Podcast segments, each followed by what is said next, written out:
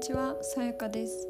このポッドキャストでは一日一言私がランダムに選んだ言葉を皆さんにお届けしていきます。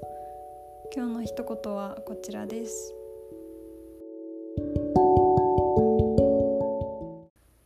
内側にあるものが外側に反映する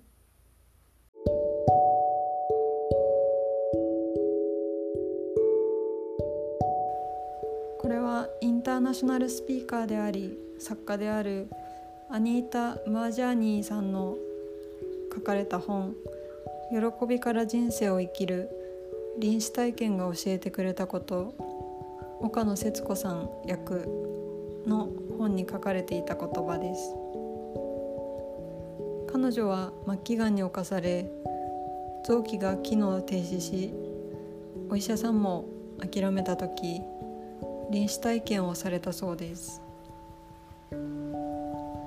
その後彼女の魂は病床に横たわっていたご自身の体に戻りそれからたった数週間で全身のがんが治ったそうです。臨死体験中アニータさんは亡くなった彼女のお父様やご友人にも出会いそれまでの価値観が覆るような体験をしご自身の肉体に戻った後彼女の世界を見る視点はまるっきり変わったそうです。アニータさんは本の中でこのようなことを書かれています。臨死体験のおかげで私は外側で起こっていることが内側に影響するのではなく内側にあるものが外側に反映するのだと考えるようになりました。以前は外側の世界が現実でその範囲内で努力しなければいけないと思っていたのです。この考え方では外側の出来事に自分の行いも気分も思考も支配されることになります。それが分かってからは状況が困難に思えたらそれを物理的に変えようとするのではなくまず自分の内側の世界を調べるようになりました。ストレスや不安惨めさを感じたら内側に入ってその感情と向き合いました。気持ちが落ち着き自分の中心を感じられるまで一人で座ったり自然の中を歩いたり音楽を聴いたりするのです。そうすると外側の世界も変わり始めて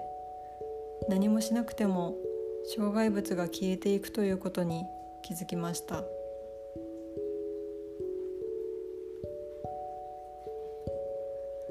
これはあくまで彼女の体験。感じ方なので正解不正解はなくまた